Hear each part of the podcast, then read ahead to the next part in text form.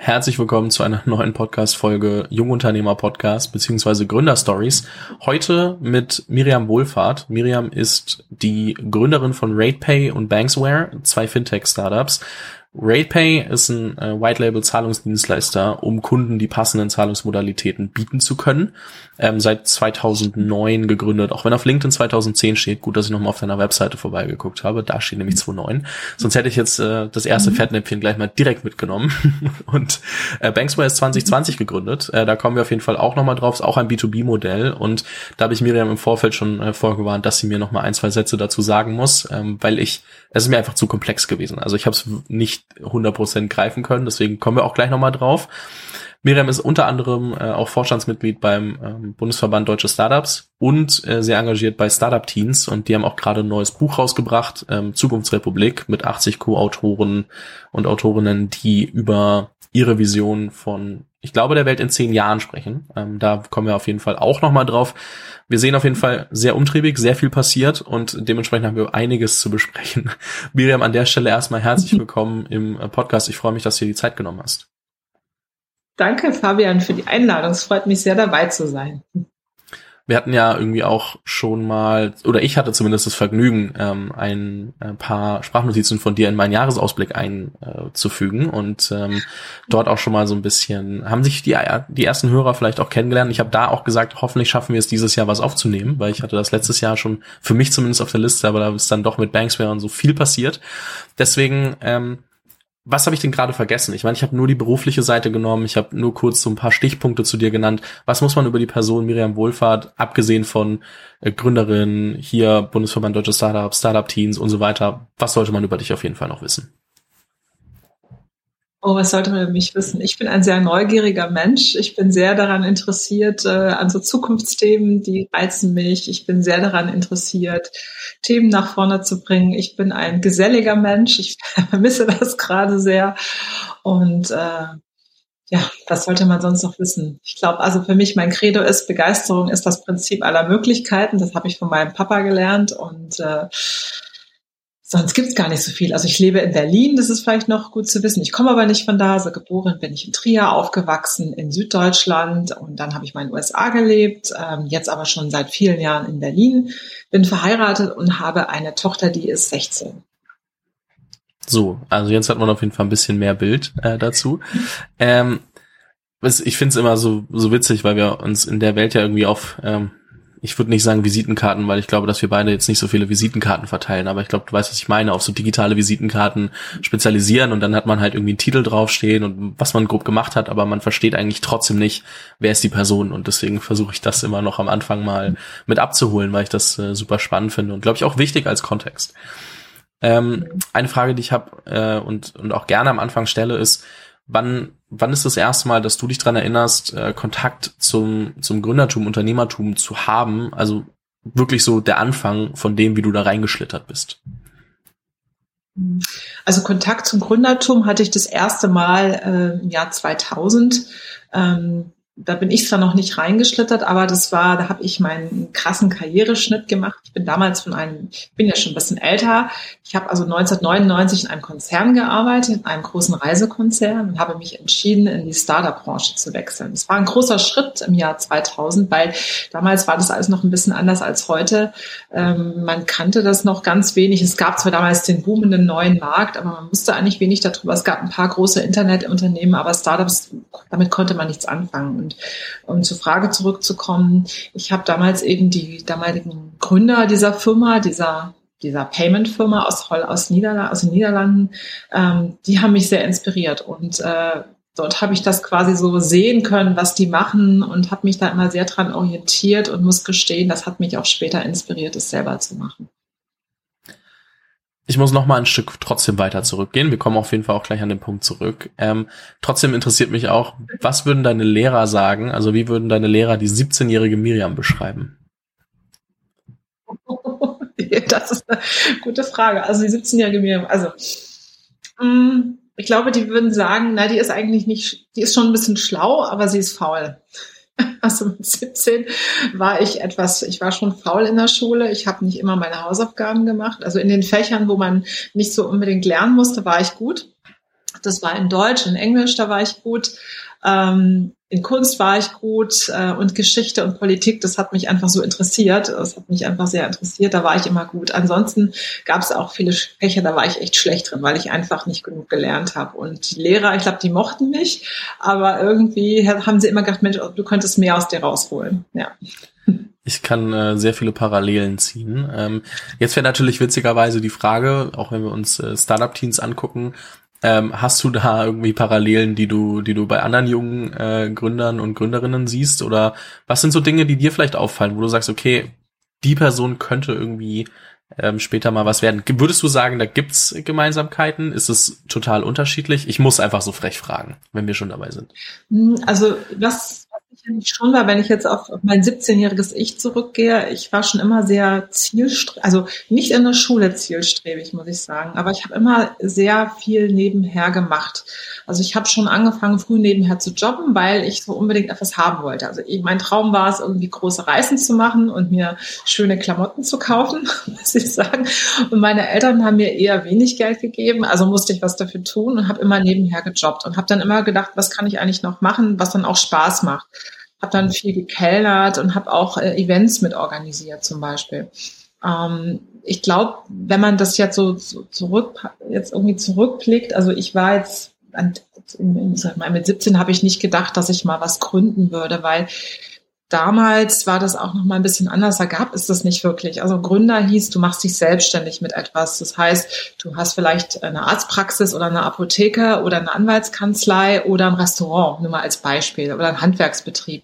Das waren aber alles so Sachen, die haben mich nicht unbedingt angesprochen. Und deshalb wusste ich gar nicht, mit was ich mich hätte selbstständig machen können zu der Zeit. Also der Gedanke, der war bei mir nicht da. Aber ich glaube, was schon immer da war, war, ich war immer sehr umtriebig und wenn du es jetzt im Nachhinein vielleicht würdest du sagen, ich war schon immer ein bisschen Netzwerkerin, ja, auch, äh, auch schon damals. Und das, das ist vielleicht auch was, äh, was, was viele Gründer auch sind, also viele, die ich kennengelernt habe. Ja. Sehr, sehr spannend. Ja, ich, ähm, also das ist auf jeden Fall auch wichtig zu sagen. Heutzutage ist ja irgendwie was Gründen und Startups sind ja irgendwie deutlich, deutlich, deutlich anerkannter, einmal in der breiteren Gesellschaft und gleichzeitig aber auch sind irgendwie erstrebenswert. Und ähm, das war ja damals ohne dass ich das miterlebt hätte, aber was man so mitbekommen hat, nicht unbedingt der Fall. Also damals war es ja schon so, wie, du machst dich selbstständig, was, was passiert hier? Und ich ja. muss sagen, selbst vor fünf Jahren, als ich mit meinem Podcast angefangen habe und mich nicht für Studium entschieden habe oder gegen das Studium so rum, dann war es auch schon so, dass mhm. es immer noch so, hä, wie, du machst was und kannst du schon davon leben und verdienst du schon genug und machst du hier und wo willst du damit hin und was, wenn es nicht funktioniert? Das entwickelt sich ja gerade immer weiter zurück und ich meine, vor fünf Jahren war das noch lange nicht auf dem Niveau, wie es bei euch war mit dem mit dem Zweifel. Ja, ähm, total. Wie wie wie ging es dann bei dir nach der Schule weiter? Hm, also ich habe erstmal nach der Schule ging es so weiter, wie es hätte weitergehen sollen. Ich bin an die Uni gegangen, an der Uni in Tübingen habe ich studiert. Ich habe damals angefangen, Politik, Geschichte und Englisch zu studieren und habe dann noch VWL. Ich bin dann umgeswitcht auf VWL Regional hieß das. Das war so ein integrierter Studiengang. Ähm, ja, hat habe ich vier Semester gemacht, muss ich gestehen. Ich war, habe meine Scheine da irgendwie durchgeboxt, auch mittelmäßig erfolgreich. Also, und ich weiß, es hat mich ehrlich gesagt nicht so richtig interessiert. Also ich habe mir da auch was anderes drunter vorgestellt. Ja, unter Politik habe ich mir mehr vielleicht auch konkretere Themen vorgestellt. Und so ging es die ganze Zeit um alte politische Philosophen die, und, und, und irgendwelche so Strategiemodelle und sowas. Das hat mich alles nicht so angesprochen. Und ich war unglücklich. Ich muss echt sagen, ich war nicht glücklich und habe äh, hab dann immer so gedacht, was könnte es denn noch sein? Und habe aber so für mich nicht so richtig diesen Weg gesehen und war dann äh, ehrlich gesagt im Urlaub, habe dort äh, jemanden kennengelernt, der mir damals so einen Satz äh, vermittelt hat oder gesagt hat, wo ich immer dran dachte, Mensch, das war so der Kernsatz, der hat zu mir gesagt, warum machst du das, wenn es dir keinen Spaß macht? Warum machst du nicht etwas, was dir Spaß machen würde? Und wenn du jetzt darauf wirklich auf dich, auf dein Inneres hörst und überlegst, was würdest du jetzt gern tun, wenn du nicht irgendwas hättest, was dir von außen irgendwie das verbietet oder wo du immer denkst, du musst es irgendjemand recht machen. Dann habe ich gedacht, dann habe ich zu ihm gesagt, ich, dann würde ich jetzt meinen Koffer packen und würde erstmal reisen gehen, weil ich glaube, ich brauche das mal so für mich, um einfach mal so einen Abstand zu gewinnen, um einfach rauszufinden, wer bin ich eigentlich und was will ich eigentlich mal sein und wo will ich hin. Und dann nicht in so einem Studium festzuhängen. Und dann hat er gemeint, warum machst du es nicht? Und das war eine der inspirierendsten Fragen meines Lebens. Ich habe dann wirklich gedacht, okay, ja, vielleicht sollte ich das einfach tun. Genau das habe ich dann gemacht. Ich bin dann im Ausland geblieben und bin gereist und bin erst nach langer Zeit wieder zurückgekommen. Habe dann, dann war es aber so, dass mein Studium, ich habe dann quasi zu lange ähm, ich war zu lange abwesend, also ich habe mich einfach nicht, ich hatte mich ja auch nicht exmatrikuliert und habe auch keinen Urlaubssemester oder Härtesemesterantrag gestellt und war dann einfach auch zu spät dran, muss ich gestehen, auch für meine Prüfungen und habe mich dann entschieden, äh, mich zu exmatrikulieren. Bin dann raus aus der Uni und habe überlegt, was kommt denn jetzt? Ähm, ich bin auch so, weißt du, ich bin so aufgewachsen, da hieß es, du musst irgendwas sein irgendwie. Du brauchst also irgendeinen Titel. Also irgendwas musst du ja sein. Du musst entweder eine Ausbildung machen oder ein Studium, damit du irgendwas bist, ja. Weil sonst bist du ja nichts. Ich habe dann nämlich auch nebenher bei, bei HP damals gejobbt, bei Jule Packer, die, die waren da ähm, in Döbling, wo ich gewohnt habe, und habe dort im Marketing gearbeitet und das hat echt Spaß gemacht. Und die wollten mich eigentlich übernehmen. Aber ich habe dann gedacht, nee, ich habe ja gar nichts gelernt, ja. Nachher bin ich dann immer so ein Hiwi irgendwo, das will ich auch nicht sein. Und äh, dann habe ich mich entschieden, eine Ausbildung zu machen als Reiseverkehrskauffrau. Weil ich dachte, okay, was kann ich? Also ich reise gerne, ich spreche gerne Sprachen, ich interessiere mich viel und ich habe gerne mit Menschen zu tun. Ähm, dann kann ich das doch werden. So, das habe ich dann gelernt und Gott sei Dank habe ich auch eine Lehrzeitverkürzung bekommen, aber habe für mich auch festgestellt, dass das auch nicht der richtige Beruf ist, ja. Ähm, weil so richtig so in so einem Reisebüro sitzen, dachte ich, mh, hm, das ist eigentlich auch nicht so das, was ich wollte. Und das war mir dann jetzt, äh, ich wollte mehr haben. Also ich wollte einfach weiterkommen und habe dann äh, mich innerhalb der Reisebüro-Welt, ich sag mal, umorientiert und bin zu einem Reiseveranstalter gegangen und habe angefangen, dort in den Vertrieb zu gehen und habe angefangen, B2B-Vertrieb zu machen. Das heißt also, ich habe Reisebüros und Reiseagenturen die Dinge des äh, Reiseveranstalters verkauft, Produkte und habe dann mit Agenturen weltweit zu tun gehabt. Und das wurde dann so langsam richtig interessant. Ähm, der einzige Nachteil war, muss man sagen, es ist extremst schlecht bezahlt gewesen. Also es ist äh, ich musste immer noch nebenher kellnern, damit ich mir irgendwie meine Reisen leisten konnte. Und dann habe ich immer gedacht, ich kann doch mein Leben so nicht verbringen, dass ich jeden Samstagabend noch arbeite und jeden Donnerstagabend arbeite, damit ich irgendwie auf ein halbwegs vernünftiges Gehalt komme, damit ich auch äh, mir die Urlaube leisten kann, die ich gerne machen will und einfach auch eine Wohnung leisten kann und irgendwie so einen Lebensstandard, der ganz okay ist. Und äh, ja, dann habe ich gedacht, vielleicht musst du das mal ändern. Dann habe ich mich weiter orientiert, bin dann zu einem anderen Reiseunternehmen, wo ich deutlich äh, mich, ich sag mal, gehaltlich verbessert habe, weil ich einfach mich auf eine Vertriebsleiterposition beworben habe und die auch bekommen habe. Und äh, dann war ich da und das hat mir eigentlich auch Spaß gemacht. Aber du musst überlegen, wir sprechen jetzt hier äh, Jahre 98, 99 und ähm, ich war dann recht jung und habe eigentlich dann doch eine relativ gute Karriere gemacht. Also ich war dann quasi mit Ende 20 so Vertriebsleiterin und hatte so einen kleinen Bereich und ein kleines Team und einen Firmenwagen in einem Konzern mit einem großen Namen, mit Namen Hapag-Lloyd. Und das sah eigentlich nach außen hin richtig toll aus. Weißt du, so für meine Eltern war es auch Gott sei Dank so, jetzt hat sie es doch noch irgendwie geschafft. Nach dem ganzen Murks da vorne äh, hat sie es jetzt doch irgendwie hinbekommen. Und aber so richtig, ich, ich bin auch ein sehr menschenorientierter Typ. Ähm, ich glaube, ich brauche das immer sehr, mit Leuten zusammenzuarbeiten, wo die Chemie stimmt und wo, wo ich, äh, dann kann ich gutes, ich sag mal, ich glaube, ich bin im Team richtig gut, wenn ich richtig gute Teamkollegen äh, habe. Und ähm, ich hatte dann aber einen neuen ähm, neuen Chef, mit dem konnte ich nicht so richtig gut und das fing an, mir immer weniger Spaß zu machen. Ja, also ähm, habe dann für mich gedacht, ich brauche meine Umorientierung und durch Zufall es war wirklich ein sehr, sehr großer Zufall, bin ich an ein kleines Start-up gekommen in Holland. Das hieß Bibit Global Payment Services. Und für alle die, die das jetzt mal googeln, es gibt's nicht mehr. Aber äh, man findet schon noch Einträge, und zwar die Gründer von Adyen. Adyen ist inzwischen, glaube ich, ganz bekannt. Adyen wird's geschrieben, A-D-Y-E-N, eins der wahrscheinlich ähm, ja, wertvollsten Technologieunternehmen Europas. Also es gehört, es hat inzwischen eine wirklich grandiose Börsenbewertung. Ähm, und diese damals, diese, diese kleine Firma wurde eben von diesen Gründern auch gegründet.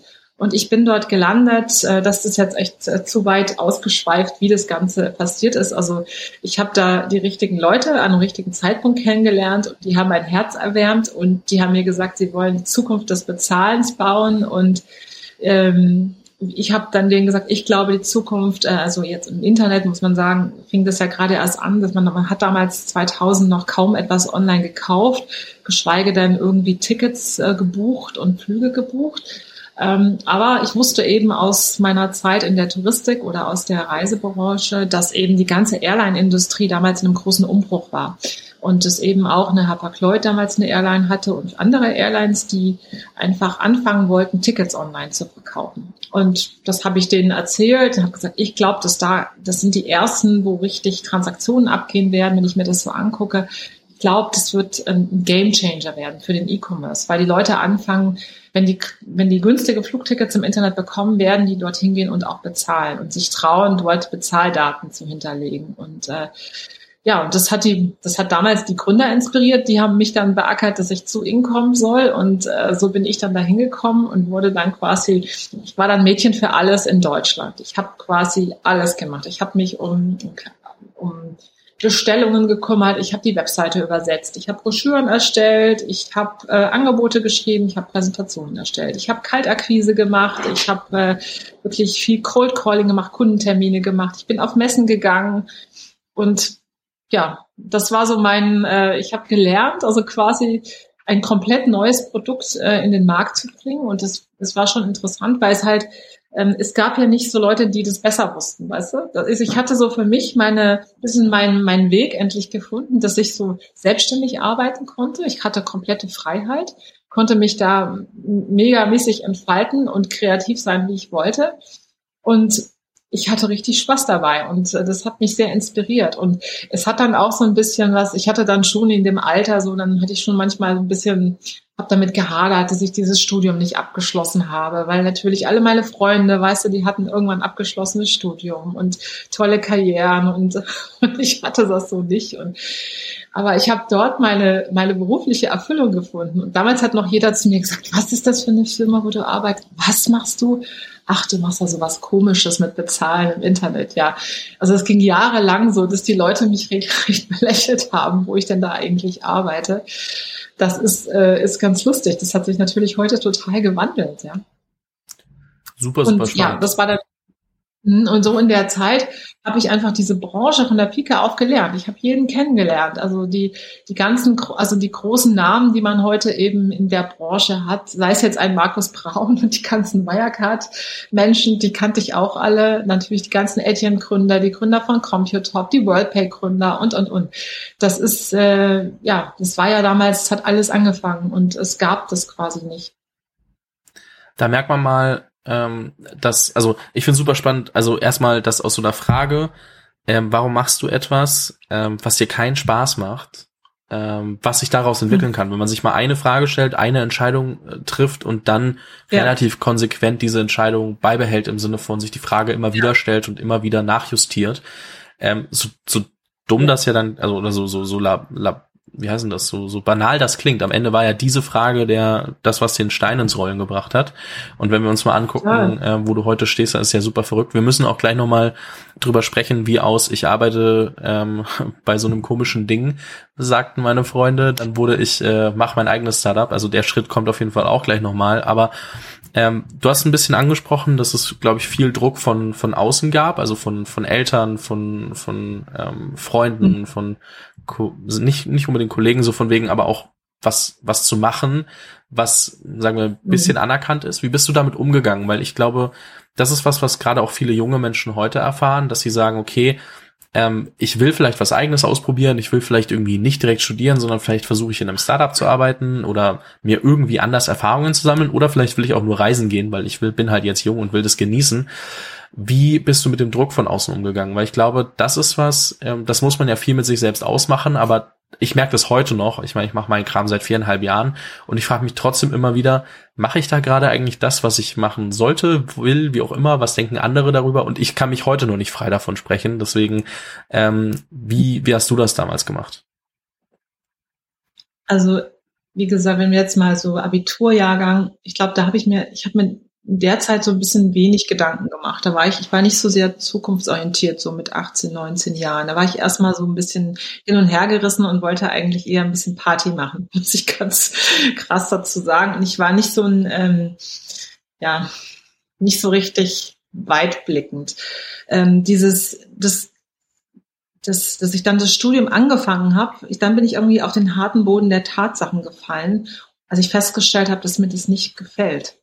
Und dann habe ich gedacht, jetzt habe ich mir da was eingebrockt, weil ich mir gar nicht so richtig Gedanken über etwas gemacht habe, wo ich eigentlich hin wollte. Und dann war genau dieses, dieser Druck, der dann so heißt, ja, du musst ja schnell fertig werden, du musst irgendwie deine PS auf die Straße kriegen, äh, du brauchst ein Studium, damit du eine gewisse Anerkennung hast. Das hat mich schon auch sehr gestresst und deshalb muss ich gestehen, dass diese Frage, mit der ich mich dann auseinandergesetzt habe, von einer, von einer Person von außen, die mit, mit der ich sehr wenig zu tun habe, es war wirklich eine Urlaubsbekanntschaft. Ich weiß nicht mal mehr, wie der heißt. Also es, es war so ein Abend, es gibt ja manchmal so Abende, man, man versackt etwas und hat einmal irgendwie tiefsinnigere Gespräche und äh, das hatte ich damals und das hat bei mir einen Nerv getroffen, den ich vielleicht selber noch nie so richtig aktiv irgendwie bei mir angesprochen habe. Manchmal braucht man solche Impulse von außen, ja, damit man sich selbst mal reflektiert. Also diese Selbstreflexion und zu sagen, wer bin ich eigentlich? Was will ich eigentlich? Warum mache ich denn eigentlich etwas, was mir überhaupt keine Freude bereitet? Und für wen? Weil meine Eltern, die waren ich kann jetzt nicht sagen, dass meine Eltern super streng waren, aber die hatten natürlich so diese Erwartungshaltung, ja, so dieses Jahr, äh, Tochter soll, Stud äh, soll äh, Abitur, Studium, einen guten Beruf, das wünschen sich die Eltern einfach. Die waren auch nicht extrem pushy, trotzdem habe ich das so gespürt, ja, dass ich dann mich auch nicht so richtig getraut habe, da irgendwie was anders zu machen, weil ich nach dem Abitur ja auch nicht so richtig einen anderen Plan hatte. Ich hätte jetzt ja nicht, es war ja nicht so, dass ich jetzt gesagt habe, oh, ich möchte gerne in die Reisebranche gehen und ich will da was eigenes machen oder ich habe da den Traum und dass dann jemand gesagt hat, nein, du musst studieren. So war es ja nicht mal. Aber ich hatte zu wenig irgendwie einen konkreten Plan vor Augen. Der kam eben erst später. Und das hat mir echt gut getan, dieses mich mal zu erden und mir wirklich diese Frage zu stellen, was macht mir Freude?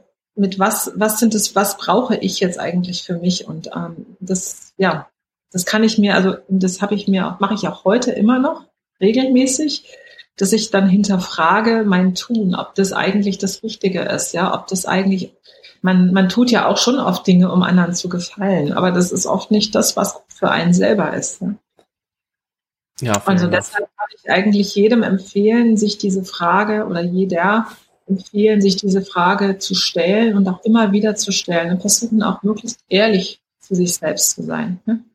mal weg von, vielleicht tut es auch manchmal gut, mit jemand extern darüber zu sprechen. Ja? Weil jemand, der nicht einfach versucht, einen in eine gewisse Form zu pressen. Ja, ich finde es ähm, auch super wichtig. Es ist so, aber auch gleichzeitig super schwer, weil ehrlich zu sich selbst sein ist natürlich was, das kann manchmal ziemlich Total. hart sein. Und ich glaube, viele Leute wollen das genau deswegen ja. auch nicht machen. Ähm, das ist, glaube ich, ja. auch so ein Punkt, der dann noch dazu kommt. Vielleicht ist es sogar eine der schwersten Übungen überhaupt. Ja, sich wirklich krass ehrlich zu sich selbst zu sein und sich einzugestehen, was man vielleicht nicht will. Und tue ich eigentlich die Sache, die ich tue, weil meine Freunde das erwarten, weil meine Eltern das erwarten, weil mein Umfeld das erwartet, wie auch immer. Ja, weil man irgendwie, das ist schon, aber ich, ich bin der festen Überzeugung, dass wenn du das findest, was dir echt Freude macht, dann wirst du viel, viel besser darin als in allem anderen, was man so mit Mittelmaß vielleicht macht. Ne? Auf jeden Fall. Das äh, glaube ich, aus meiner bisherigen Erfahrung auch, ähm, auch wenn die deutlich weniger ist mhm. und äh, noch ich selbst noch am Anfang stehe. Ähm, ich möchte noch mal auf den Punkt zurückkommen, ähm, weil ich glaube, das Thema gerade war super wichtig und ist für jeden Denkanstoß und ich hoffe, alle denken da jetzt mal drüber nach, so warum mache ich etwas, wenn es mir keinen Spaß macht. Ähm, ich glaube aber, viel ist da auch einfach eigener Prozess, also sich selbst mal mit der Frage, auf die Frage einzulassen und, und dann mit der Frage mal zu gehen. Und das kann ein paar Tage dauern. Ähm, ich glaube, die Tage, die sprechen wir jetzt auf jeden Fall nicht am Stück. Aber ähm, mich würde auf jeden Fall interessieren, weil du meintest, okay, du warst eine ganze Zeit lang super, super happy in dem, in dem, in dem Job und hast super viel gelernt und dann kam vielleicht jemand, mit dem du nicht so 100% zusammenarbeiten konntest, wolltest, wie auch immer. Aber wo war dann der Punkt, dass du gesagt hast, okay, ich, jetzt muss ich doch was eigenes machen. Also wann kam diese Entscheidung, wann wurde dir das klar und wie hast du da angefangen? Also diese Entscheidung, dass ich was eigenes mache, das kam mir nicht, weil ich unzufrieden war jetzt mit meinem Chef. Das war die Jahre davor. Das also die Entscheidung eben aus der, ich sag jetzt mal Reisebranche, Konzernumfeld zu wechseln in das Startup, das war getrieben aus diesem äh, ich habe hier nicht mehr so dieses Umfeld, was mir Spaß macht. Mhm. So, als ich dann später, ich habe dann ja für dieses Bibit gearbeitet. Bibit wurde nachher umbenannt in WorldPay, das hieß dann anders.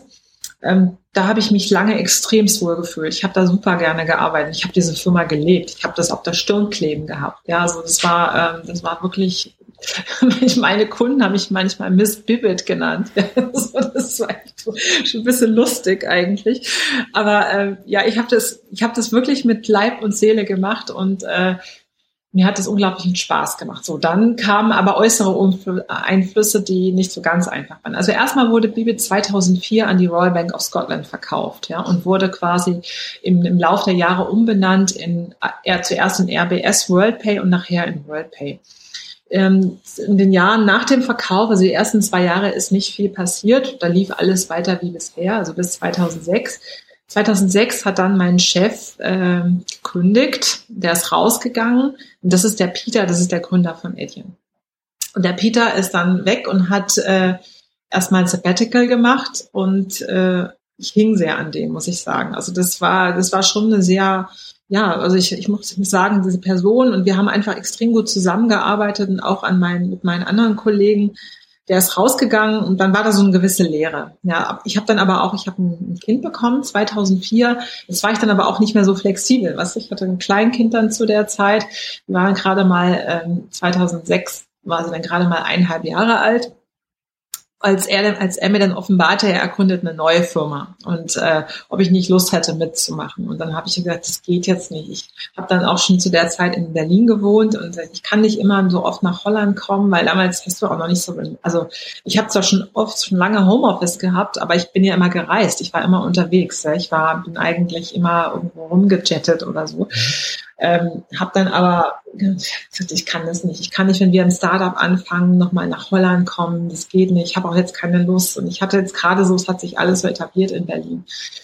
Hm, dann ist er weg und ich bin dann geblieben. So, das war dann irgendwie so ein bisschen traurig. Dann wurde das alles anders. Ich bekam einen neuen Chef, der saß dann in London und der war auch nett. Ich habe mich sehr gut mit dem verstanden, aber es war alles nicht mehr so wie früher. Also es wurde dann immer mehr corporate, weißt du, durch die Bank, also die wurde immer, immer dominanter, die Bank, und es wurde also immer mehr, wurden auch Prozesse so zusammengezogen. Und 2008 äh, wurde das zum Teil echt unerträglich, weil wir hatten, es gab so ganz komische Anzeichen. Ich habe damals das noch nicht so richtig geblickt, warum das eigentlich so ist, aber die hatten natürlich, äh, ich, ich konnte diverse Kunden nicht mehr an den Start nehmen. Ich habe dann äh, Verträge mit Kunden hier in Deutschland gemacht und die Bank sagte, nee, geht nicht, wir akzeptieren das nicht vom Risiko her und es war irgendwann echt nervig. Und ich habe irgendwann gedacht, also so geht es jetzt nicht weiter und bekam dann ein Angebot von einem Wettbewerber, der hieß damals Ogone, ob ich nicht für die den deutschen Markt aufbauen will. Mit einem Büro in Berlin und mit allem drum und dran. Und habe dann gedacht, ach, vielleicht ist jetzt auch die Zeit, nach acht Jahren zu gehen. Und ich habe mal wieder ein Büro in Berlin, das ist ja auch ganz schön. Dann bin ich gegangen. Das war also im äh, Sommer 2008 und wann war Lehman Brothers? War dann quasi, ich glaube, es war im das war dann im, im Herbst, genau. Im Herbst ist ja alles gecrashed und mhm. die RBS, also die große Bank, ist ja auch in die, in die, in die Insolvenz gegangen. Also ich bin eigentlich genau im richtigen, zum richtigen Zeitpunkt dort weggegangen. Also ich habe es irgendwie gespürt, dass es komisch wurde. Und war dann bei diesem kleinen Payment-Anbieter in Brüssel. Und ähm, das war auch, hat mir auch Spaß gemacht, aber es war nicht mehr so dieses, wir hatten, wir hatten in diesem Startup damals einen unglaublichen Spirit. Das war wie so eine Familie und wir haben zusammen gefeiert und es war so ganz, ganz besondere Beziehung, muss ich echt sagen. Also so, so was hatte ich davor auch noch nie. Das war vielleicht auch so, äh, ich habe zu meiner Mutter immer gesagt, weißt du, Mama, andere, für andere Leute ist Arbeit, für mich ist das gar nicht wie Arbeit, das fühlt sich gar nicht wie Arbeit an. Das fühlt sich an, als kann ich den Sachen nachgehen, die mir Spaß machen. Und ich habe einfach totale Freude und Energie an dem, was ich tue. Und das, das ging so ein bisschen bei Ogone, merkte ich, wie das mir abhanden gekommen ist. Und, ähm, und dann war es eben auch so, dass ich dann einfach Sachen gesehen habe im deutschen Markt, sag, okay, wenn wir das erfolgreich machen wollen, dann brauchen wir zum Beispiel einen Rechnungskauf, wir brauchen andere Produkte, weil Deutschland ist nicht wie jetzt wie andere europäische Länder, es gibt weniger Kreditkarten, wir brauchen hier echt einen cooleren Prozess und auch für die Lastschrift. Und ja, die wollten, die wollten das nicht machen. Mein Chef dort hat gesagt, nee, das lohnt sich nicht. Und ich habe dann aber gesagt, hey, Deutschland ist ein Riesenmarkt. Ich verstehe das nicht. Also ich verstehe nicht, dass ihr nicht auf den Kunden eingehen wollt. Und ich habe immer, ich hatte überall, ich hatte wirklich eine sehr, sehr gute Beziehung zu den Kunden. Die kannte ich ja zum Teil an, auch schon seit vielen Jahren. Ne? Und dann fingen immer mehr Kunden an mit dem Thema, ob wir nicht Rechnungskauf machen könnten, ja, weil das wurde immer mehr in Ausschreibungen genannt. Und dann war ich an einem Projekt äh, und wir haben, wir haben White Label Payment Anbieter gebaut für, ähm, für Avato damals und für einen anderen Anbieter, für einen anderen Finanzanbieter. Und ich kam eben mit, mit äh, Menschen, die ich damals kennengelernt habe im Zuge des Projektes, äh, kam ich irgendwie, haben wir darüber gesprochen, was müsste es denn genau haben und haben im Prinzip so eine Anforderungsliste erstellt, wie müsste eigentlich ein Produkt aussehen, das erfolgreich ist im deutschen Markt. Und das war im Prinzip die Blaupause für RatePay weil äh, letztendlich, wie gesagt, Ogone wollte es da nicht machen und dann haben wir irgendwann für uns gesagt, wir müssen daraus eine Firma machen. Und so ist RatePay entstanden. Also es war gar nicht so die große Idee am Anfang, sondern es ist eher so entstanden, es gibt die Lücke, der Kunde will es, niemand macht es, lass, lass uns reingehen. Und was dann ich, haben wir RatePay gestartet 2009. Hm? Was ich da ganz spannend finde, ähm, es gibt ja ein Dilemma, das, das glaube ich, jeder Deutsche zumindest kennt. Es ist so, sich den deutschen Markt anzugucken, zu sagen, der ist groß genug und alle sagen immer, aber du musst größer denken und eigentlich außerhalb des deutschen Marktes. Und ähm, ja. ich finde das faszinierend, weil es gibt ja beides. Es gibt wirklich die Leute, die sagen, hey, mach erstmal Deutschland und mach dann was anderes und sag, und dann gibt es Leute, die sagen, hey, mach mal nicht Deutschland, mhm. mach mal irgendwie den, die, die große weite Welt. Und ähm, ich denke da selber im, im Kleinen immer wieder drüber nach, beim, beim, sagen wir, einer Medienmarke, wie jetzt dem, dem Podcast. Macht man hier mehr draus und versucht sich da im, im deutschsprachigen Raum irgendwie zu positionieren? Oder versucht man halt doch im internationalen Geschäft mitzuspielen? Und ich stehe jedes Mal wieder vor diesem Dilemma und weiß einfach bis heute nicht, wie ich mich entscheiden soll. Und ähm, wie man sieht, mache ich gerade Deutsch und das ist äh, auch nicht, nicht so, dass es nicht funktionieren würde. Aber hast du das öfter erlebt, dass andere auch zu dir kamen mit der Frage, hey, du hast damals Deutschland ähm, als, als Startmarkt gewählt, ähm, war das gut, war das nicht gut? Ähm, wie, wie, wie antwortest du da drauf? Ja, guter Punkt. Also es haben mich sogar viele Leute gefragt, warum ich denn so eine Firma habe, die sich so auf Deutschland fokussiert. Ja, also wir haben jetzt inzwischen sogar auch ein paar andere Länder, so ist es nicht. Aber also Punkt eins war, der Rechnungskauf als solches, also Bezahlen per Rechnung, das gab es in anderen Ländern gar nicht. Also musst du dir vorstellen, in Deutschland hat man das aus der Katalogwelt heraus gelernt, dieses ich bestelle im Katalog, äh, bekomme die Ware und zahle später. Das war also etwas, das kannten die Deutschen sehr gut und äh, das hast du mit allen Katalogversendern gemacht. Zum Beispiel bei Otto Deshalb haben die nachher eigentlich auch bei uns investiert, muss man sagen, weil wir haben ja überhaupt kein VC-Kapital gefunden. Also in 2009. Das war nach der Finanzkrise, wollte niemand in ein Finanz, äh, in ein Finanzstartup in Deutschland investieren. Das war echt äh, katastrophal. Aber Otto, für die war das sehr interessant, weil die haben sich gesagt, beim, naja, bei Otto, das ist immer noch so, dass mehr als 90 Prozent der Menschen per Kauf auf Rechnung dort bezahlen. Ja? Und das war in anderen Online-Shops gar nicht so etabliert, weil es relativ umfangreich ist, wenn man das selber macht. Das ist so ein relativ großes Risiko. Du weißt nicht, bezahlen die Leute nachher. Du musst dieses Geld immer, du musst diese Mahnungen versenden und den ganzen Prozess dahinter machen. Und äh, deshalb, wenn du dann in andere Länder geguckt hast und du hast dann, und es war immer auch so schwer, den internationalen Kollegen zu erklären, warum wir denn so etwas in Deutschland brauchen, weil Frankreich hast du eine Kreditkartenverbreitung von nahezu 100 Prozent. Also in, in UK auch, in Spanien, dort hast du auch ganz viel und die haben auch vor allem viele Visa-Debit-Karten. Also die haben das nicht so gehabt als, als, als Zahlmittel. Und natürlich ist daraus eben auch eine Industrie um, ich sag mal, Auskunfteiinformationen wie Schufa, Kreditreform und all diese Sachen, die gibt es in solchen Ländern gar nicht, in ganz vielen anderen Ländern. Ja, deshalb hast du auch die Infrastruktur nicht, um damit anzufangen, weil wenn man so Rechnungskauf macht, brauchst du ja erstmal Daten. Also entweder hast du irgendwann selber so viele Daten oder du kaufst dir extern welche ein. Wenn du aber keine Bonitätsinformationen hast, kannst du ja auch gar nicht so internationalisieren. Also wir hatten zwei Punkte, warum wir es gar nicht konnten. Wir hatten also zum einen war der also der Demand war noch gar nicht so da, dass, dass irgendwie ein Käufer zu einem Händler gesagt hat, oh, ich möchte aber gern per Rechnung bezahlen, weil sonst kann ich nicht, weil ich habe keine Kreditkarte. Das hattest du in anderen Ländern nicht. Und äh, es gab eben die Infrastruktur gar nicht so. Ja, und deshalb äh, war das eben auch erstmal so, dass wir gesagt haben, wir wollen das für Deutschland machen und dann in die Länder äh, sukzessive gehen, wo es Sinn macht. Und äh, ähm, ja, also deshalb war mein Produkt jetzt gar nicht so internationalisierbar. Und dann hat, hat man natürlich auch noch ein regulatorisches Thema, das ist heiß reguliert. Also Fintech, also RatePay ist ein von der BaFin reguliertes Unternehmen. Seit 2016 hat es eine eigene Lizenz als Finanzinstitut. Ähm, hast du auch sehr viele Auflagen und kannst das manchmal nicht ganz so einfach in andere Länder so transportieren, ne? das, was du da machst. Und äh, deshalb, ich, ich bin da auch hin und her gerissen. Also in, bei unserem Produkt hätte es nicht so funktioniert mit dem Internationalen. Ne? Außer du hättest es anders aufgesetzt mit einer Kreditkarte. Also hätte man von Anfang an gesagt, man will das vielleicht so machen, dass man das auf Basis einer Kreditkarte aufsetzt und darauf solche Pay-Later-Modelle baut, wie es zum Beispiel Klarna international macht, dann wäre das auch gegangen. Aber wir haben gesagt, was wir eigentlich machen wollen, wir möchten eigentlich ein klassisches Rechnungskaufprodukt anbieten. So das, was jeder in Deutschland ähm, für jede Zielgruppe, die ich ansprechen kann, eben, dass die sich damit wohlfühlt. Dass es dann auch so abläuft, wie man sich das vorstellt als Rechnungskauf. Super spannend.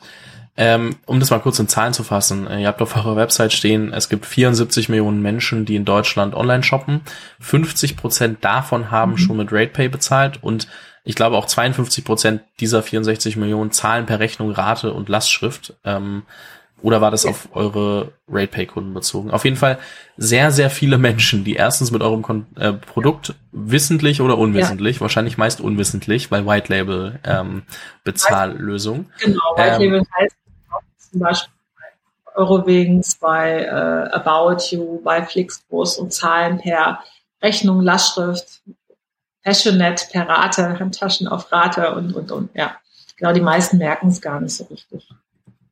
Auf jeden Fall ein Produkt, das irgendwie jeder schon mal ähm, unwissentlich gefühlt, ja. also, also was gefühlt jeder. Sagen wir, man darf ja nicht sagen jeder, ja. weil es zahlenmäßig nicht abgebildet ist, aber äh, gefühlt genau. jeder schon mal ähm, genutzt hat, ohne es zu wissen. Das finde ich auch so verrückt. Ne? Also es gibt ja so viele spannende Business-to-Business-Modelle, wo man dann vielleicht mal jetzt wie dich die Gründerin kennenlernt oder so, aber gar nicht weiß, dass man mit dem Produkt schon diverse Male interagiert hat, weil das eben nicht das Ziel ist, weil es kein Consumer Product ist. Das finde ich auch immer spannend, genau. weil oft spricht man mit Consumer Product Gründern und kriegt das halt mit und weiß ganz genau, was die Marke macht und ähm, dann gibt's auch so viele so erfolgreiche ähm, Unternehmen, die halt nicht mhm. bekannt sind im, in der breiten Masse. Deswegen finde ich das super spannend als Beispiel. Ich meine, Infrastruktur ist, ist eben nicht so, ich sag mal, ist natürlich kein sexy Thema. Jetzt ist halt einfach nichts. Ich habe jetzt nichts Schönes, was ich zeigen kann. Ich kann nicht sagen, oh, ich habe einen tollen Scooter oder ich habe hier eine tolle Kochbox oder es ist nichts Schönes zum zeigen. Ich kann einen Zahlvorgang zeigen. Ja, das ist also, das ist irgendwie nicht so, nicht so interessant. Aber es ist natürlich extrem wichtig. Also, und, äh, um überhaupt jegliche Art von Handel im Internet und äh, sei es jetzt nicht nur klassischer Handel, sondern ja auch Transport und, und andere Dienstleistungen, das Bezahlen ist einfach ein essentielles Thema dahinter. Ja? Und wenn das nicht richtig funktioniert, dann ist man ganz schön genervt. Also, das ist echt, äh, das, das wird echt unterschätzt, also wie wichtig das eigentlich ist. Nutzt dir das schönste Marketing nichts, wenn du ein tolles Produkt hast und es nicht richtig funktioniert. Ich hatte letzte Woche, wollte ich mir hier, ich habe manchmal so bei Instagram-Werbung gibt es schon so, es gibt so einen Shop in Frankreich, den finde ich ganz toll, da kaufe ich immer wieder ein. Aber da habe ich jetzt, bekam ich jetzt mal wieder Werbung, ja toll, alles 50 Prozent reduziert. Und ich habe versucht zu bezahlen, es ging nicht es ist, es ist kann sie, also irgendwie, es ging kein PayPal, es ging nur, also das Kreditkarten gingen, aber die haben irgendwie, es gab ja jetzt ähm, eine neue Regelung für eine neue, ähm, ähm, also es gibt so neue Security-Regeln bei Kreditkarten, die jetzt ja sukzessive eingeführt werden. Das haben die wahrscheinlich nicht richtig umgesetzt. Also ich konnte, ich bekam nirgends einen PIN und ich konnte nicht bezahlen. Ich habe am nächsten Tag nochmal probiert habe denen geschrieben und die haben gar nicht reagiert. Da habe ich nicht gedacht, also was ist das? Das ist so nervig, da werde ich nie wieder was einkaufen. Ja, ich habe ein ähnliches Beispiel aus den letzten Tagen. Ähm, Forbes mhm. Dach. Ich wollte nicht deine Ausgabe kaufen, weil du warst ja auf dem Cover von der vorletzten Ausgabe, glaube ich. Ähm, jetzt die neueste ist ja mit mit äh, Reed Hastings, äh, Netflix, und da sind die 30 under 30 Sachen drin und meine Eltern wollten unbedingt mhm. eine Ausgabe davon haben. Mein Dad hat mich angerufen, hey du, wie hast du das damals bezahlt? Ich so, du, ich habe es zugeschickt bekommen, aber ich guck mal. Ich habe dreimal versucht, die Kreditkartendaten einzugeben, hat nicht funktioniert. SEPA hat beim dritten Mal funktioniert oder so. Und ich dachte mir so, irgendwas passt da auf jeden Fall nicht. Also das war dann, ist dann halt schon nervig. Ich habe es irgendwie geschafft, weil war mir dann in dem Moment äh, wichtig, dass meine, mein Dad das auf jeden Fall bekommt. Aber ich habe wirklich fünf oder sechs Versuche gebraucht, um da äh, ein paar Euro ausgeben zu dürfen. Das finde ich dann, da, da merkt man dann wieder, wie wichtig es eigentlich ist, dass sowas gar nicht erst ähm, zu Reibereien führt. Ne? Also wenn das halt ähm, jetzt nichts Wichtiges gewesen wäre, sondern irgendwie wie bei dir eine Instagram-Werbung, wo du sagst, okay, hätte ich gerne, aber mhm. der Aufwand ist es mir dann vielleicht doch nicht wert, ähm, dann ähm, ist es halt blöd. Dann ja. verlierst du halt die Kunden und dann kommen wir wieder in dieses ganze Conversion-Optimieren, was gerade im E-Commerce natürlich so ein Riesending ist, dass halt von 100 Besuchern lieber drei als zwei kaufen. Und ja. ähm, dafür ist es halt super, super wichtig, obwohl es so banal klingt. Genau, und die, und die meisten Produkte, also die meisten ähm, B2B-Produkte, die Infrastruktur machen, die sind ja dafür da, dass die Dinge einfach gemacht werden. also du brauchst komplexe äh, Technologie, um die Produkte einfach zu machen. Und äh, ja, da stehen oft und guck dir, also ich guck dir die viele der Bezahlanbieter, ich meine, die haben unglaubliche, sind unglaublich wertvolle Unternehmen geworden, wie Etienne oder wie Stripe auch, ja. Sieht man jetzt auch wieder. Das ist schon gigantisch. Ja, Klarna auch nicht ganz äh, unerfolgreich. Die haben jetzt auch gerade, glaube genau, ich, ja, sehr genau, viel Geld aufgenommen.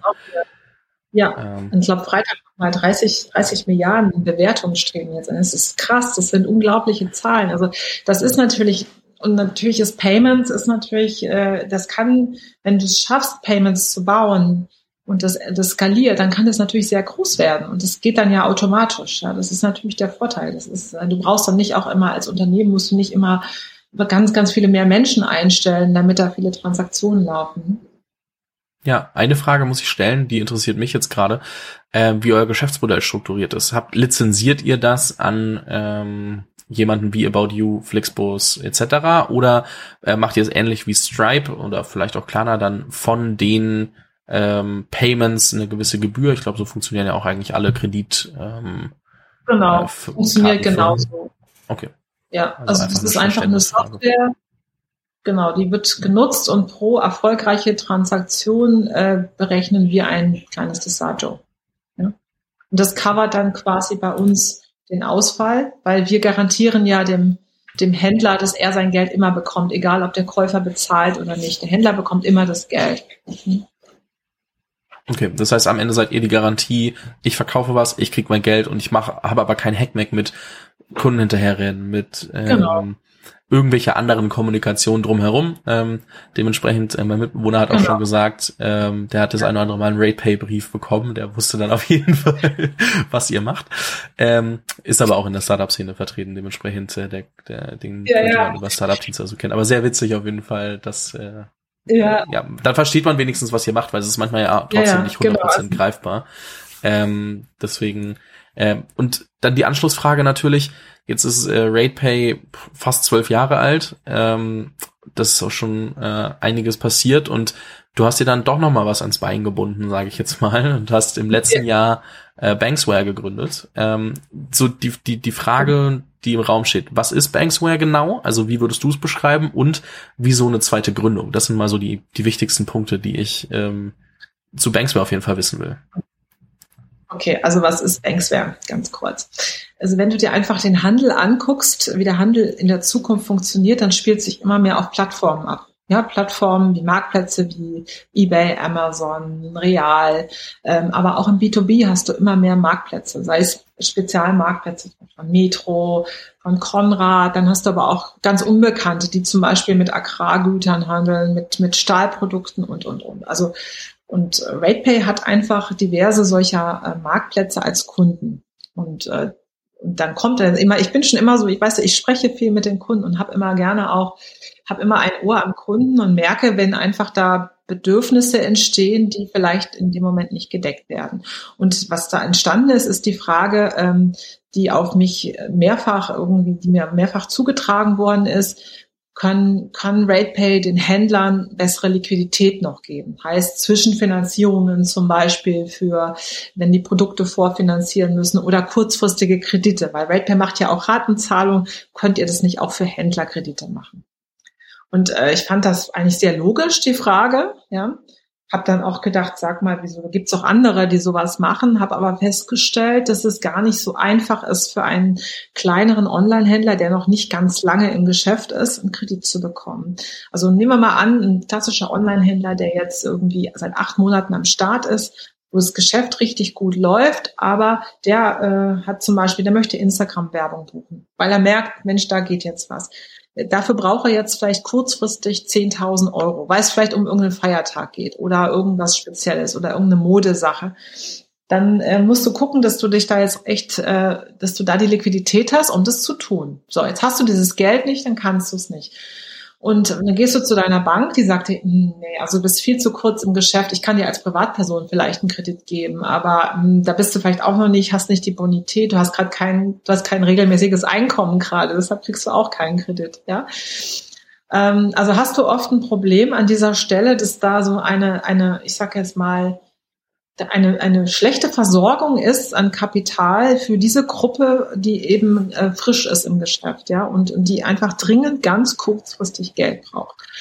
Und äh, das hatten wir uns angeguckt. Bei RatePay haben wir aber festgestellt, dass es für uns in, so, zu weit weg ist vom Kerngeschäft und dass wir uns zu sehr defokussieren müssen, weil wir unser Produkt umbauen müssen oder ein neues Produkt bauen müssen. Und das ist einfach, wenn ich eins gelernt habe im, im Technologieunternehmen, ist es sehr wichtig, sich wirklich krass zu fokussieren und ein Thema richtig gut zu machen, damit du da auch weiterkommst und nicht zu viele Nebenkriegsschauplätze aufmachst, weil das funktioniert auf Dauer nicht. Man hat zwar immer ganz viele Ideen, aber letztendlich lässt sich das einfach nicht herstellen. Ja? Und so hat es auf einmal pflanzte sich da etwas bei mir im Kopf. Ähnlich wie damals, wo sich dann reinpflanzte, Mensch, dieses Rechnungskaufprodukt. Diesmal dachte ich aber, RatePay kann es jetzt nicht mehr. Wir haben keine Ressourcen. Und äh, jetzt gehört RatePay mir ja auch nicht mehr. Und äh, das, RatePay gehört inzwischen zu Private Equity. Man kann es also auch nicht immer entscheiden, ach, ich stelle jetzt einfach mal, was weiß ich, 20 Leute ein, die das bauen sollen. Das kostet ja auch viel Geld dann. Ich brauche dann ja dafür Kapital, wenn ich das so quasi auf der Seite machen wollte. Und ja, dann habe ich einen befreundeten Anwalt getroffen, mit dem ich mich, den ich schon lange, lange kenne. Und da hatten wir einfach über das Thema gesprochen und habe dann auch zu ihm gesagt, oh, weißt du, was meine Lessons learned waren? habe ich gesagt, am liebsten würde ich ja noch mal eine Firma gründen und das machen. Aber das, dieser ganze Regulatorik-Mist, ja, das ist echt eine Katastrophe. Soll ich wenn, du, wenn man kein Anwalt ist, dann ist es echt furchtbar. Also schlimmsten Jahre bei RatePay, die ersten zwei Jahre, wir haben so viel falsch gemacht und so viele Fehlentscheidungen getroffen aufgrund von mangelndem juristischen Wissen. Also wenn es eben im regulierten Geschäft ist. So ist das dann entstanden, dass wir beide dann irgendwann festgestellt haben, vielleicht sollten wir das zusammen machen. Ich habe dann mit den RatePay-Shareholdern gesprochen, habe gesagt, hört mal zu, äh, ich würde mir eigentlich, könnte ich mir auch vorstellen, nach so langer Zeit jetzt mal so einen Step zur Seite zu machen. Ich bleibe noch ein bisschen in der Geschäftsführung, gehe aber immer mehr sukzessive so in eine Art Beiratsfunktion oder Advisory-Funktion und möchte gerne noch mal was Neues machen. Ja, und äh, das habe ich mit denen besprochen, habe das dann klar gemacht. So, das, deshalb noch mal kurz das Produkt heute ist also quasi eine Software, also auch wieder Infrastruktur, die zwischen Plattformen und Banken steht und quasi es ermöglicht jeder Plattform Bankdienstleistungen zu verkaufen an seine Kunden. Also wir bilden halt dieses Stück Software ab, was, wenn du dir heute zum Beispiel anguckst, ähm, wir haben jetzt die erste Bank, die wir angeschlossen haben, ist eine größere Volksbank, die sehr innovativ ist. Mit der haben wir jetzt, äh, für 100 Millionen können wir jetzt da Kredite vergeben. Also mit denen haben wir einen großen Vertrag geschlossen. Aber diese Volksbank selber ist ja quasi, die hat, die hat Filialen im Odenwald und kann aber eigentlich gar nicht mehr neue Kunden akquirieren. Ja, weil die müssten zu denen in die Filialen kommen. Und die bräuchten vielleicht auch andere Tools, um erweiterte Bonitätsprüfungen zu machen. Und wir haben gesagt, nett, äh, wir, wir haben hier was entwickelt wir haben eine Software, die ermöglicht es eben der Bank, dass wir eben sagen, okay, wir gucken uns diese Transaktionszahlen des Händlers an und sehen, ah, der wächst super, das Geschäft entwickelt sich gut und dafür können wir eben auch Händlern Kredite anbieten, die noch jung im Geschäft sind, die vielleicht erst sechs Monate im Geschäft sind, aber einen konstanten Wachstum haben, weil wir uns die Daten aus der Plattform ziehen und das eben in so einer, ich sag jetzt mal, in, in schlaue, mit schlauen Algorithmen nachher verpacken und daraus irgendwie eigene Scores ziehen, wir in Zusammenarbeit mit der Bank dann eben quasi ermöglichen, dass dort eine Online-Kreditvergabe ähm, erfolgt. Also ganz kurz zu machen, wir vergeben Kredite mit Hilfe einer Bank auf Plattformen. Und es soll nach den Krediten werden auch noch andere Finanzprodukte dazukommen, weil du hast halt, wir haben im Prinzip so eine Antragsstrecke gebaut, wo du Leute identifizierst, wo du äh, in ein Konto blicken kannst und äh, wo du quasi ähm, dann im Prinzip äh, so eine so eine Identifikation auch machst online. Ja? Und das brauchst du für viele andere Finanzprodukte auch, wenn du zum Beispiel eine Versicherung abschließen willst oder eine Kreditkarte beantragen oder was auch immer. Und deshalb können wir durch diese Software, die wir gebaut haben, dort eigentlich mit, mit vielen, ähm, ich sage jetzt mal, Finanzanbietern oder Finanz- und Versicherungsdienstleistern dort Kooperationen schließen und deren Produkte in die Plattform zu bringen. Also wir haben den Connector in die Plattformwelt hinein für die Banken. Interessant daran finde ich, dass die Volksbank ja quasi ihr Geschäftsgebiet einfach mal komplett auf Deutschland ausweitet, obwohl sie eigentlich Filialen im Odenwald hat. Das bedeutet ja, wenn man sich ja. das so anguckt, dass das Filialgeschäft, je nachdem, ähm, ich, äh, was dir quasi an, an Filialen so gehört, trotzdem dezentralisiert werden kann im Sinne von, dass du, du dich deutlich breiter aufstellen kannst und von, also auch Online-Kunden gewinnen kannst, obwohl du Total. eigentlich eine lokale Dienstleistung anbietest.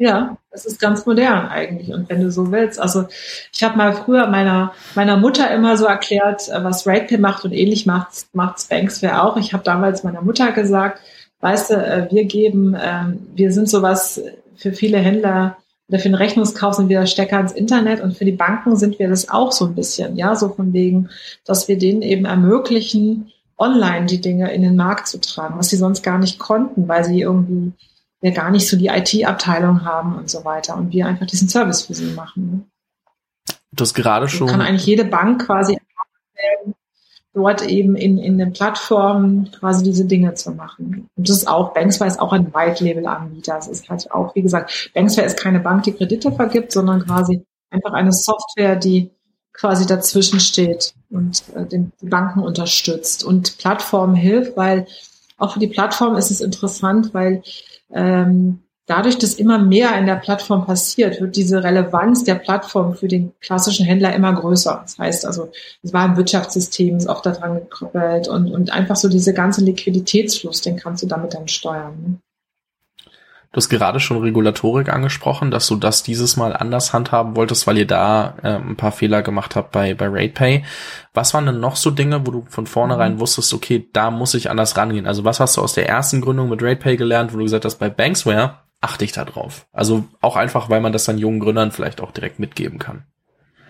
Ja, also was ich, was wichtig war, ist, ähm, also Punkt eins, äh, das Team mein RatePay-Team, ich kannte meine Mitgründer viel zu wenig. Ich muss gestehen, ich habe die kennengelernt bei dem Projekt damals White Label Payment Provider bauen und habe die nicht so richtig gut gekannt. Und äh, deshalb ist auch sicherlich die Beziehung zu den anderen beiden.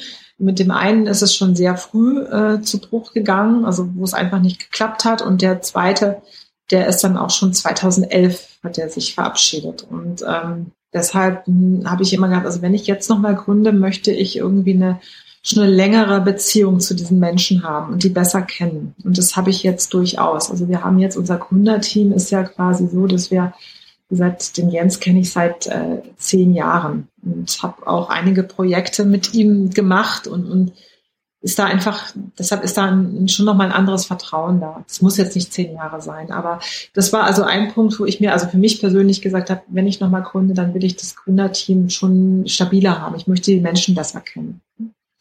Und äh, zweiter Punkt ist, ähm, ich glaube, es ist auch wichtig, der die ganze PR und Marketing, das unterschätzt man sehr, wenn man anfängt, wenn man, wenn man da nicht vielleicht nicht aus der Ecke kommt oder sowas dass es echt wichtig ist, dass man lernt, sich besser zu verkaufen. Vor allem, also vor allem wenn es B2B ist, ja, weil im B2B-Bereich ist es vielleicht noch viel wichtiger als, äh, als nicht im B2B-Bereich. Also das habe ich jetzt bei Banksware, ich bin aktiv bei LinkedIn, ja, sehr aktiv. Ich mache das natürlich auch, um natürlich auch äh, zum Teil Awareness natürlich auch für die, für die Firmen zu schaffen. Ja, weil wie, wie weißt du sonst, wie kannst du von einer Firma RatePay wissen oder von einer Firma Banksware, wenn man nicht darüber spricht? Ja, dadurch, dass sie eben Infrastruktur sind, die man nicht so nach außen zeigt. Deshalb ist es wichtig, dass gerade da, glaube ich, man, man mehr da reingeht, auch in, in, dass man dieses äh, aktiv vermarktet. Ja, vielleicht auch nur ein, bei mir ist es dann eben auch über mich als Person, wo ich einfach auch mehr so Personal Branding mache weil mhm. es eben einzahlt auf das Unternehmen. Und ich glaube, das wird unterschätzt, also so, weil viele denken, das ist nicht so wichtig. Ich glaube, aber das ist schon sehr wichtig.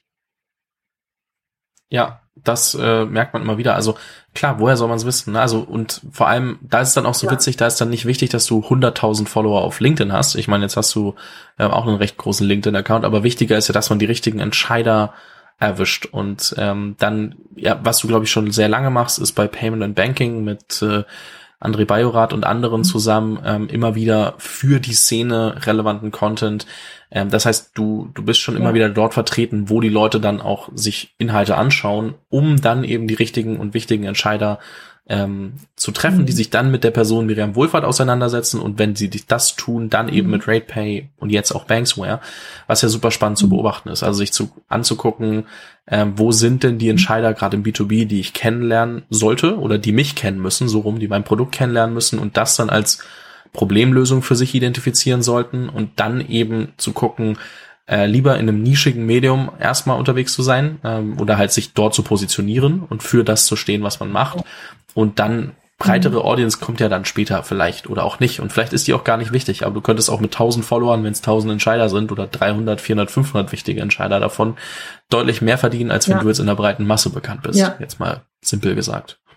Total. Also ich habe bei RatePay war es mir eben habe ich mir schon die Frage gestellt, was muss ich eigentlich marketingmäßig tun, um dieses B2B-Unternehmen irgendwie bekannter zu machen. Ich habe mich aber auch sehr sagen, ich habe mich extrem für die ganzen Payment- und Banking-Themen interessiert. Ja. Und irgendwann habe ich irgendwie gedacht, Mensch, man müsste eigentlich die Leute mal zusammenbringen, die da in der Branche sind und die besser vernetzen, weil äh, es gab bis vor fünf Jahren in Deutschland nicht wirklich ein Event, wo man die Leute so ähm, an, an dem Punkt vernetzt hat, wirklich in so einer extremen Nische, ja. Und ähm, das habe ich ja angefangen. Und so habe ich dann, so ist dann auch eigentlich Payment Banking war bis 2016 war das im Prinzip der Blog von André Bajorat und ein Podcast, den er zusammen mit, mit Jochen gemacht hat. Und ich kenne den André schon sehr lange. Ich habe ihn damals gefragt, sag, weißt du was, André, ich würde gerne eine Veranstaltung machen. Ich würde gerne eine Payment-Veranstaltung machen. Aber wenn ich die mache als RatePay, dann sieht das irgendwie doof aus. Dann denkt jeder, ich will da nur RatePay verkaufen. Aber eigentlich möchte ich über die Trends im Payment und in unserer Branche sprechen. Da meinte er, ja, okay. Ich so, kannst du mir nicht vielleicht helfen, dass wir da was zusammen machen? Und äh, dann haben wir einfach mal losgelegt und da ist dann die erste Payment Exchange draus entstanden. Und äh, ja, die ist, die ist inzwischen schon legendär geworden. Dieses Jahr ist es ja leider alles ein bisschen anders. Letztes Jahr hatten wir noch Glück im Januar. das war so eigentlich die letzte Veranstaltung, die ich besucht habe, richtige.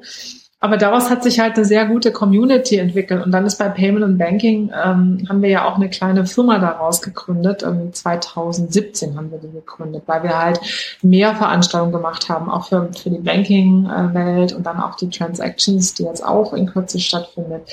Ähm, das, das hat einfach äh, geholfen.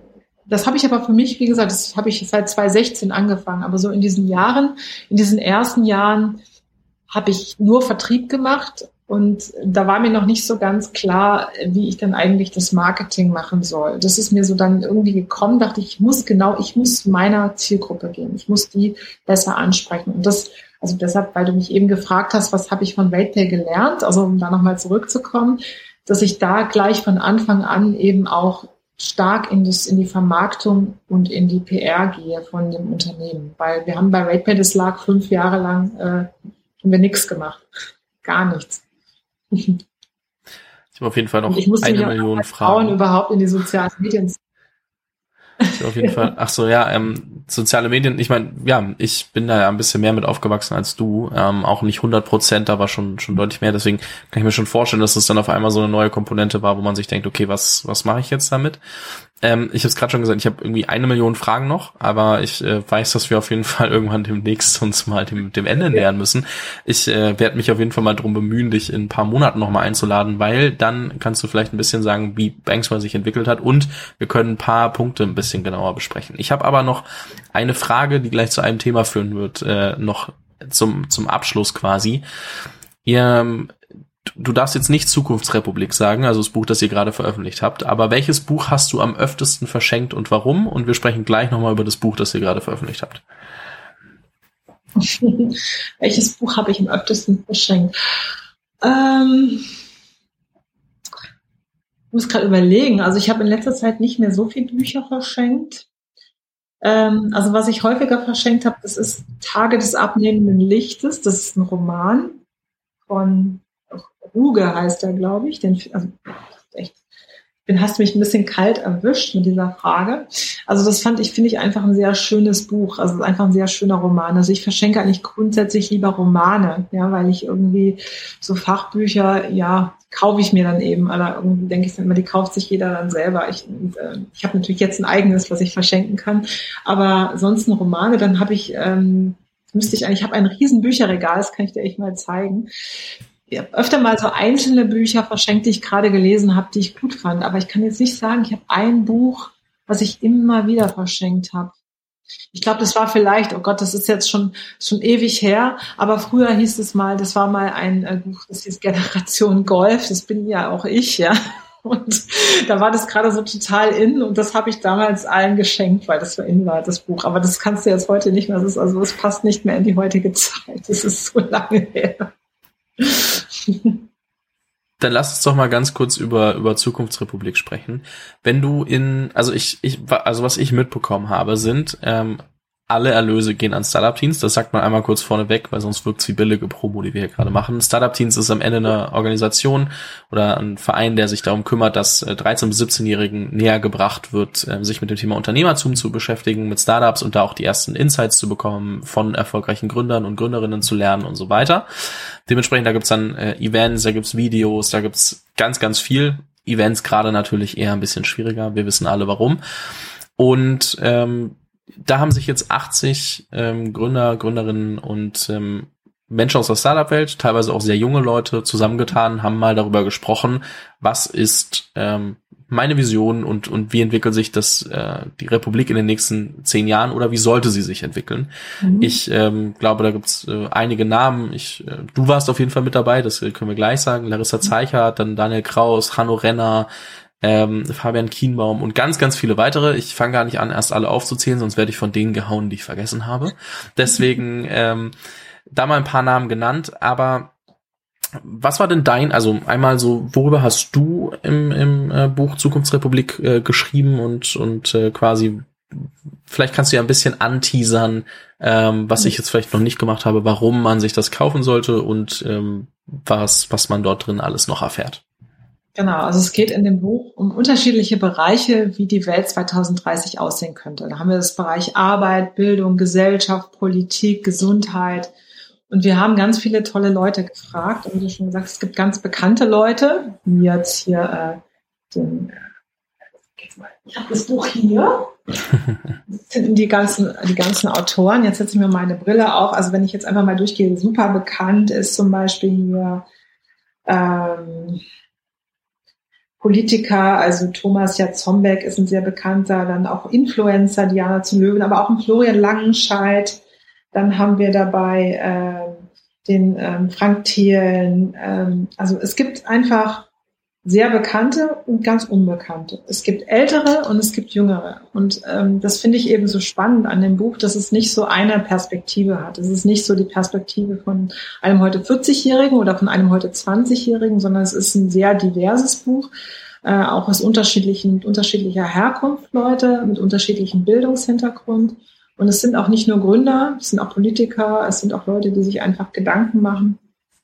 Und äh, wir hatten die Idee, weil bei Startup Teams, wie gesagt, kümmert sich sehr darum, junge Leute dahin zu bekommen, zu gründen und aber auch junge Leute in die Technologieberufe zu bekommen. Und wir bilden ja auch, wir machen ja auch zusammen mit Simple Club äh, ganz viel Coding, äh, Coding-Plattform, also bei YouTube Videos und so weiter. Das kostet natürlich alles ein bisschen Geld und Startup Teams braucht eben immer mal wieder Spenden und Sponsoren.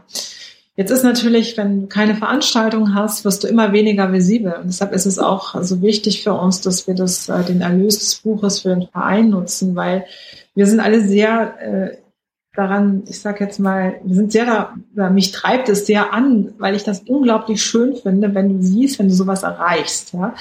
Ich kann dir mal ein kleines Beispiel nennen. Ich hatte, äh, ich mache ja auch die Hacker School, unterstütze ich, und da hatte ich da hatte ich so bei Jugendlichen, als sie gecodet haben, habe ich zwei von den Startup-Teams mal eingeladen, damit die anderen Jugendlichen mal zeigen, hey, ich habe ja ein Unternehmen gegründet. Da haben die das Ding gezeigt, die haben eine, eine App für so Mathe-Hausaufgaben gemacht und die Kinder, das waren Kinder und Jugendliche, die, die, die haben die angehimmelt wie Popstars. Und ich habe gedacht, wir müssen etwas tun, damit wir einfach mehr Menschen bekommen, die gründen und mehr Durch Gründen entsteht Innovationsgeist in Deutschland. Und das ist einfach das Wichtige, dass wir diesen Innovationsgeist fördern. Ja? So, wo, worüber habe ich geschrieben? Ich habe äh, über das Thema, ich habe mich dem Thema Arbeit gewidmet und meine These ist eben, dass eben jedes Unternehmen, was in der Zukunft erfolgreich ist, muss einfach eine Tech-DNA haben. Also wenn du einfach siehst, du guckst die erfolgreichsten Unternehmen der Welt heute an, das sind alles im Prinzip Technologieunternehmen. Sei es jetzt ein Tesla, ein Amazon, ein Google.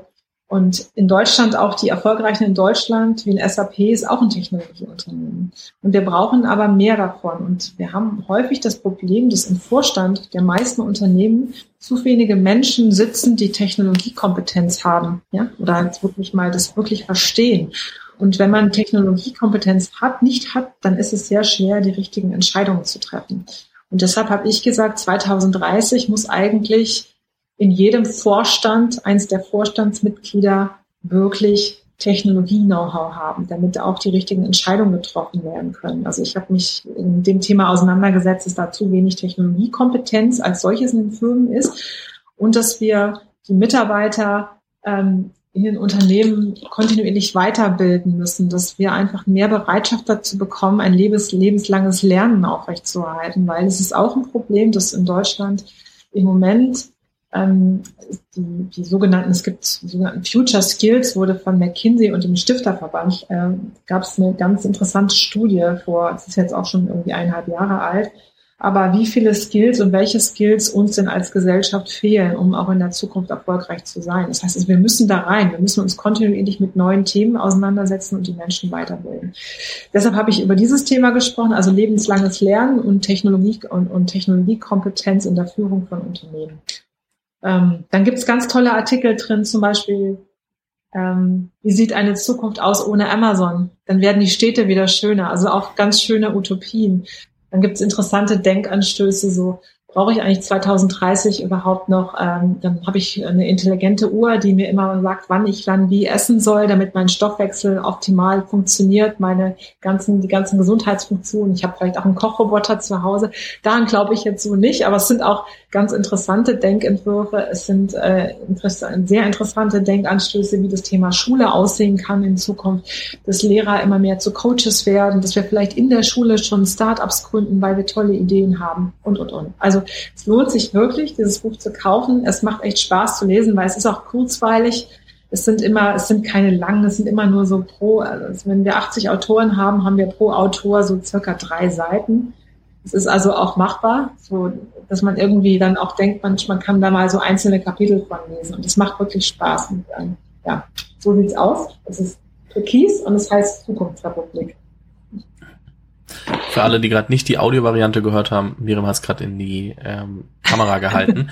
Und ja. ähm, ich kann dazu sagen, ihr findet es in der Podcast-Beschreibung natürlich. Und ähm, ich freue mich auf jeden Fall, wenn ihr da das Buch mal bestellt. Erstens, weil ihr Startup-Teams unterstützt. Zweitens, weil ihr selbst von äh, super spannenden Leuten lernen könnt ähm, und das mal ohne einen Podcast zu hören, sondern eben indem ihr was lest. Auch nicht schlecht. Und ähm, ich glaube, dass das auch ein sehr guter ähm, Denkanstoß zum Ende ist, sich nochmal mit dem Thema lebenslanges Lernen etc. zu beschäftigen, so dass jeder mal drüber nachdenken kann und ähm, mit dem Buch dann vielleicht auch ein bisschen mehr mehr da reinsteigen kann und tiefer reingehen kann. Ähm, Miriam, es hat mir sehr, sehr viel Spaß gemacht. Ähm, wir haben uns äh, doch recht schnell verplappert. Ich habe vorhin noch gesagt, vielleicht äh, machen wir gar nicht so lang, sondern eher so 45 Minuten. Wir sind jetzt bei einer Stunde zehn gelandet. Also ja. wir haben uns recht schnell verloren in den ganzen Themen. Es äh, gab viel zu besprechen. Ähm, es hat mir sehr, hat mich sehr gefreut und ähm, ich bin sehr gespannt, was ich vielleicht in ein paar Monaten von dir nochmal zu Banksware höre. Und ähm, wenn es dann Events gibt, sieht man sich ja sowieso. Ähm, vielen lieben Dank für das ausführliche Podcast-Interview, für all deine, deine ähm, Geschichten und ähm, Learnings und Insights etc. Und ähm, wenn ihr noch mehr von Miriam äh, sehen und hören wollt, könnt ihr euch natürlich auf der einen Seite rund ums Thema Fintech, Payment and Banking angucken. Ähm, Miriam, du machst auch immer wieder einen Podcast, darfst du gleich auch eine Sache zu sagen. Und dein LinkedIn-Profil muss man sich angucken. Habe ich was vergessen? Nee, das, das war's dann, glaube ich, ja. Also mein Podcast, ja, ich mache einen Podcast bei Digital Kompakt zusammen mit meiner Partnerin Marina. Und äh, da geht's um Leadership, also Männer, also wir, wir müssen den Namen erinnern. Ich finde ihn heute nicht mehr so ganz passend. Der heißt Vieh und dann Mail groß geschrieben Leadership. Aber eigentlich, was wir, wir wollen einfach äh, interessante Persönlichkeiten zeigen und deren Karrieren und eben auch die Herausforderungen in Bezug auf Gender-Spezifika. Ja, also was sind irgendwie Fragen, die immer wieder vorkommen oder äh, wir haben wir haben schon tolle Männer und tolle Frauen gehabt. Also es ist kein Frauen-Podcast, aber es ist auch kein Männer-Podcast. Es ist ein Menschen-Podcast zum Thema Leadership und wie gesagt bei Digital Kompakt unter dem Titel Female Leadership. Ja. Findet ihr alles in der Podcast-Beschreibung. Ja, ich schaffe es leider nicht immer so regelmäßig, ja. Aber es macht mir auch großen Spaß. Also manche, ich würde gerne noch viel mehr Projekte machen, aber ich habe nicht so viel Zeit. Da kommen wir nochmal zum letzten wichtigen Punkt. Fokus ist auch nicht ganz verkehrt, wenn man irgendwas erreichen möchte. Ja, genau. In, in diesem Sinne, vielen lieben Dank für deine Zeit, vielen lieben Dank fürs Zuhören ähm, und bis bald. Danke dir für das schöne Gespräch. Danke dir, Fabian.